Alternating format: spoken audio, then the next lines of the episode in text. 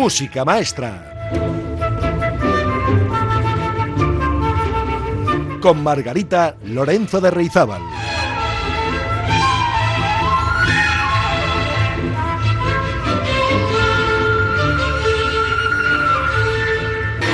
Hola, amigas y amigos. Bienvenidas y bienvenidos una semana más al programa de música clásica de Radio Popular Erri Ratia. Esto es Música Maestra, el programa número 93. Y hoy vamos a dedicar este espacio a disfrutar de uno de los repertorios más prolíficos e interesantes de la historia de la música académica occidental, el concierto para piano y orquesta. ¿Qué es un concierto para piano y orquesta? Bueno, es una obra musical donde se realza la importancia y el protagonismo de un instrumento solista, en este caso el piano, y su diálogo con la orquesta. Muchas veces la orquesta tiene una parte más bien de acompañamiento, pero según el compositor y la complejidad de la obra, la parte de la orquesta es o puede llegar a ser igual de importante que la parte del piano solo. El repertorio de conciertos para piano y orquesta es tan extenso que me ha sido realmente complicado seleccionar la música del programa de hoy. Como saben ustedes, yo soy pianista y pasé parte de mi periplo profesional viajando por toda España con recitales como solista y también como solista con distintas orquestas de nuestra geografía peninsular. Así que finalmente me he inclinado por los conciertos de piano y orquesta que he tenido la oportunidad de estudiar, aprender e interpretar en público yo misma. Y aún así se me han quedado en el tintero conciertos que han sido el eje vertebral de mi historia como pianista profesional. Quizás retome este mismo tema más adelante en una segunda parte para completar el panorama que he preparado hoy para ustedes. Vamos a comenzar con uno de los conciertos más famosos para piano de Mozart, el número 20, en re menor, que lleva el número 466 del catálogo Kegel. Fue compuesto en 1785 y dura casi 25 minutos. La orquestación de Mozart fue una flauta, dos oboes, dos fagotes, dos trompetas, dos trompas, dos timbales y cuerdas en la orquesta, más luego el piano solo. Mozart compuso este concierto a la edad de 29 años y se dice que el joven Beethoven lo admiraba tanto que lo incorporó a su repertorio. Esta pieza, además, la recordarán porque es uno de los temas representativos de la gran película biográfica Amadeus, ganadora de ocho premios Oscar. Mozart escribió 27 conciertos para piano y orquesta. Este concierto en particular era uno de los favoritos de Beethoven, figurando a menudo en su repertorio como concertista de piano, y para el que incluso escribió cadencias sin que Mozart se las suministrara. Este concierto para piano y orquesta número 20 fue presentado en una de las academias que tenía Mozart, es decir, aquellos conciertos por suscripción producidos y protagonizados por el propio Mozart. El éxito del concierto fue considerable. Hay que decir que además justo había terminado la composición de la orquestación el día anterior y cuentan que la tinta aún estaba húmeda en algunas de las partichelas de la orquesta hasta una hora antes de la interpretación. Les invito a escuchar el tercer movimiento, el Allegro Assai, con la cadencia de Beethoven, de este concierto número 20 en re menor Kegel 466 de Mozart, a cargo de Seong Jin Cho y la Orquesta de Cámara de Europa. Música maestra.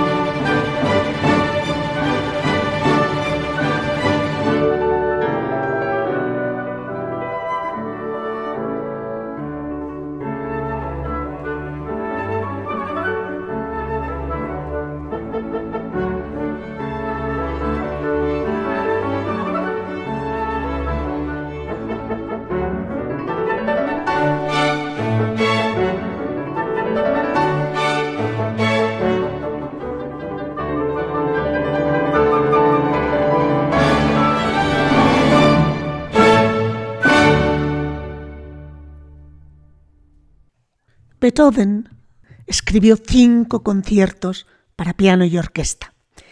El último, el número cinco, se le llama Emperador.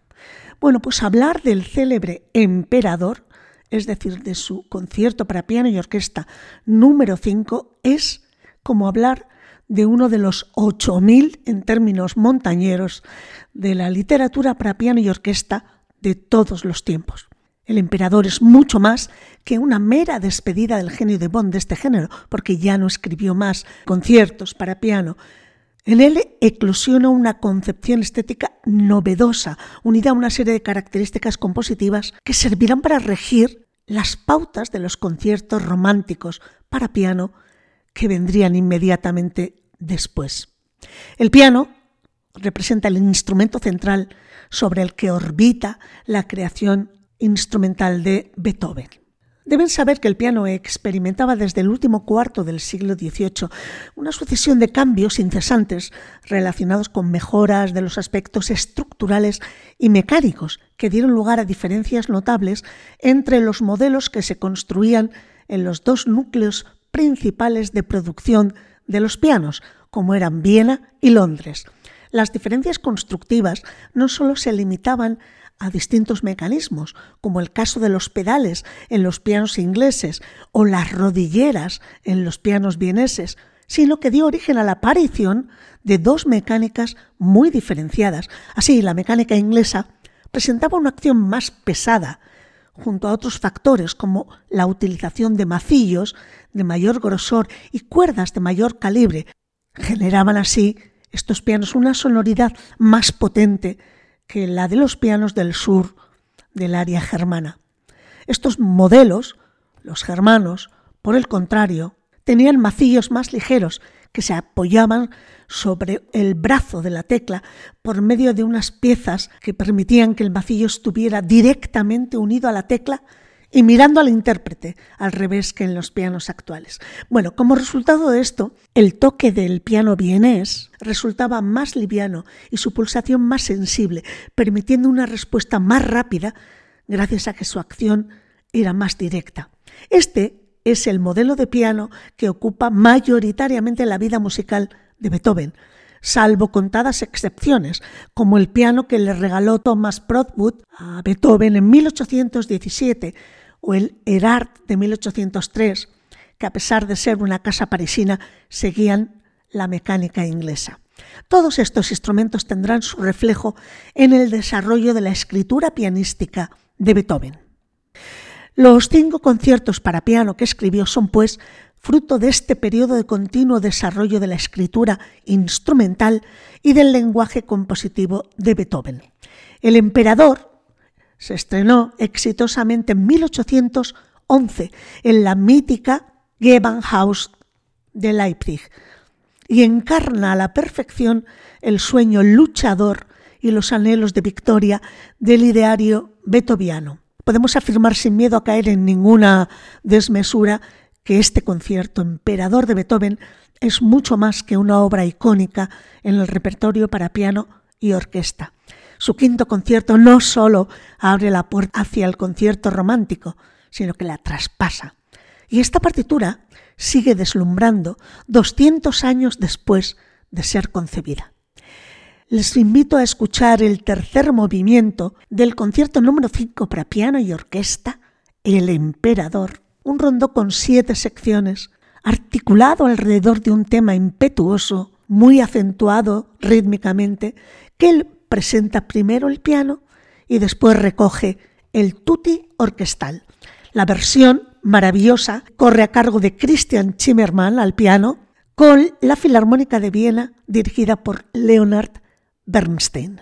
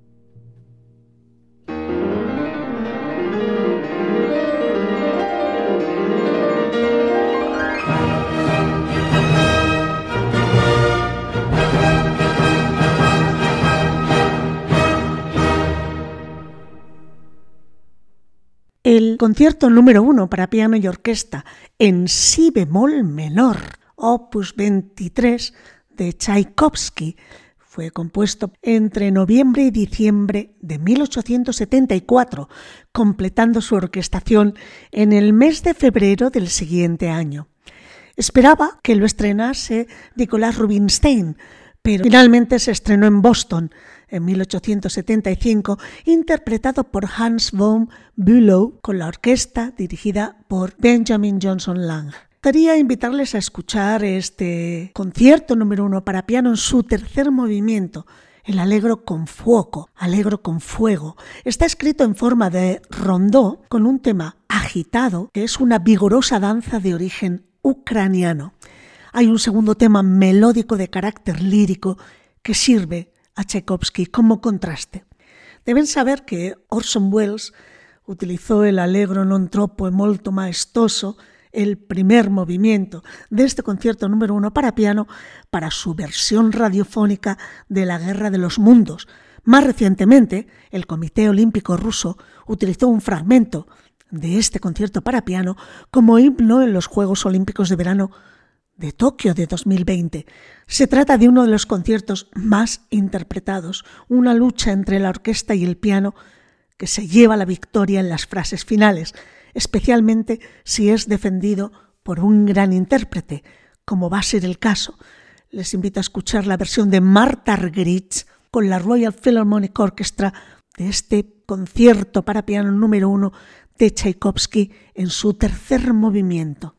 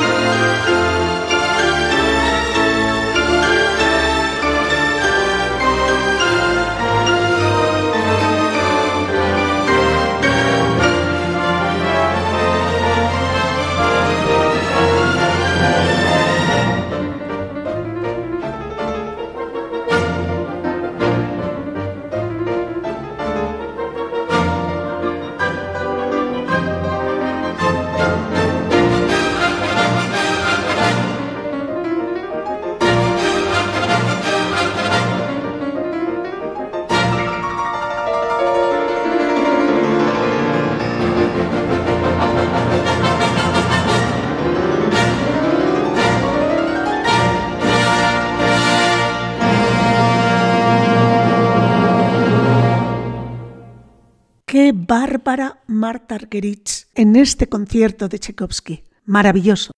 En un programa de conciertos para piano no podía faltar uno de los dos conciertos que escribió Brahms para este instrumento. El concierto para piano número uno, en re menor opus 15, lo compuso Brahms entre 1854 y 1857, antes de cumplir los 25 años, y se puede considerar la primera gran obra orquestal de Brahms. Aunque en 1855 había empezado con el proyecto de su primera sinfonía, esta no la concluiría hasta 21 años después, en 1876, cuando tenía ya 43 años. La historia de la creación de este concierto, el número uno, está llena de curiosidades. En un principio, el proyecto era una sonata para dos pianos, en re menor. Esta idea la abandonó pronto para realizar una orquestación de la partitura, aunque la idea de una obra sinfónica le planteó diversos conflictos teóricos y acabó transformando lo que en principio iba a ser una obra para dos pianos y después una obra sinfónica, finalmente en un concierto para piano. Los dos conciertos que escribió Johannes Brahms son obras fundamentales de la literatura del piano. Son profundos, extensos. El número dos fue escrito dos décadas después que el primero y a diferencia de este, se siente más como una pieza monumental de cámara donde las ideas musicales se intercambian más que se confrontan. Quiero invitarles a escuchar la sobresaliente interpretación este concierto de Brahms número uno en su tercer movimiento, el rondó Allegro non troppo, a cargo de Christian Zimmermann, acompañado por la Filarmónica de Berlín y Simon Rattle a la batuta. Todo un lujo.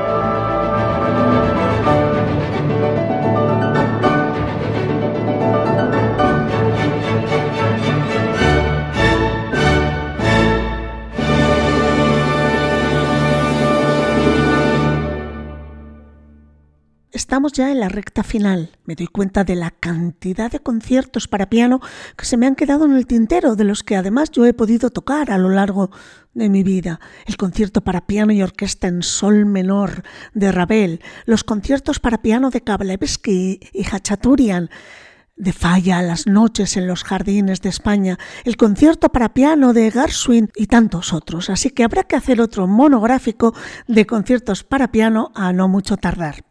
Antes de concluir con la última pieza del programa de hoy, quiero recordarles que los miércoles, a partir de las 7, estrenamos un nuevo programa de música clásica dedicado enteramente a la lírica, ópera, zarzuela, opereta, teatro musical y todo lo que rodea a los espectáculos líricos. Coros, escenarios, decoraciones, argumentos, protagonistas, estilos vocales y mucho más. El programa, dirigido y presentado por quien les habla, lleva por título La Traviata, Pasión por la Lírica. Y el primer programa está dedicado al bel canto. ¿Qué es exactamente este término? ¿Cuáles son las voces más adecuadas para el bel canto? ¿Y cuáles son las áreas más representativas de este estilo vocal. Les espero, amigas y amigos, en La Traviata los miércoles a las 7 de la tarde en Radio Popular Erri y Ratia.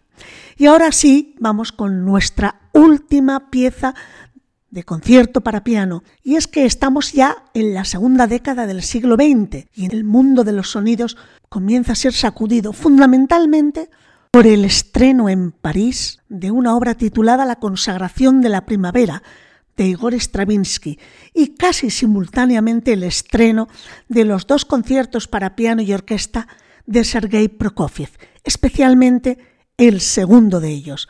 El concierto número 2 de Prokofiev lo dedicó Sergei a un compañero de estudios que había perdido la vida suicidándose. La reacción del público, salvo excepciones, fue bastante positiva, aunque la crítica periodística fue sumamente dura contra este joven compositor que contaba en esos momentos 21 años de edad. Hoy les quiero invitar a escuchar para finalizar el escarcho del segundo movimiento de este concierto número 2 de Sergei Prokofiev para piano y orquesta. El trabajo del solista del piano es continuo, largo, poniendo verdaderamente a prueba al pianista. No todos los pianistas pueden tocar los conciertos de Prokofiev. Y realmente es virtuoso hasta la extenuación. Les dejo con Daniel Trifonov y el trepidante segundo movimiento del concierto número 2 en sol menor de Prokofiev le acompaña a Trifonov la orquesta del Teatro Marinsky con Valery Gergiev al frente. Mil gracias a Ana Urquizu en la parte técnica y a ustedes por sernos tan fieles. Agur amigos, agur amigas, que la música les acompañe.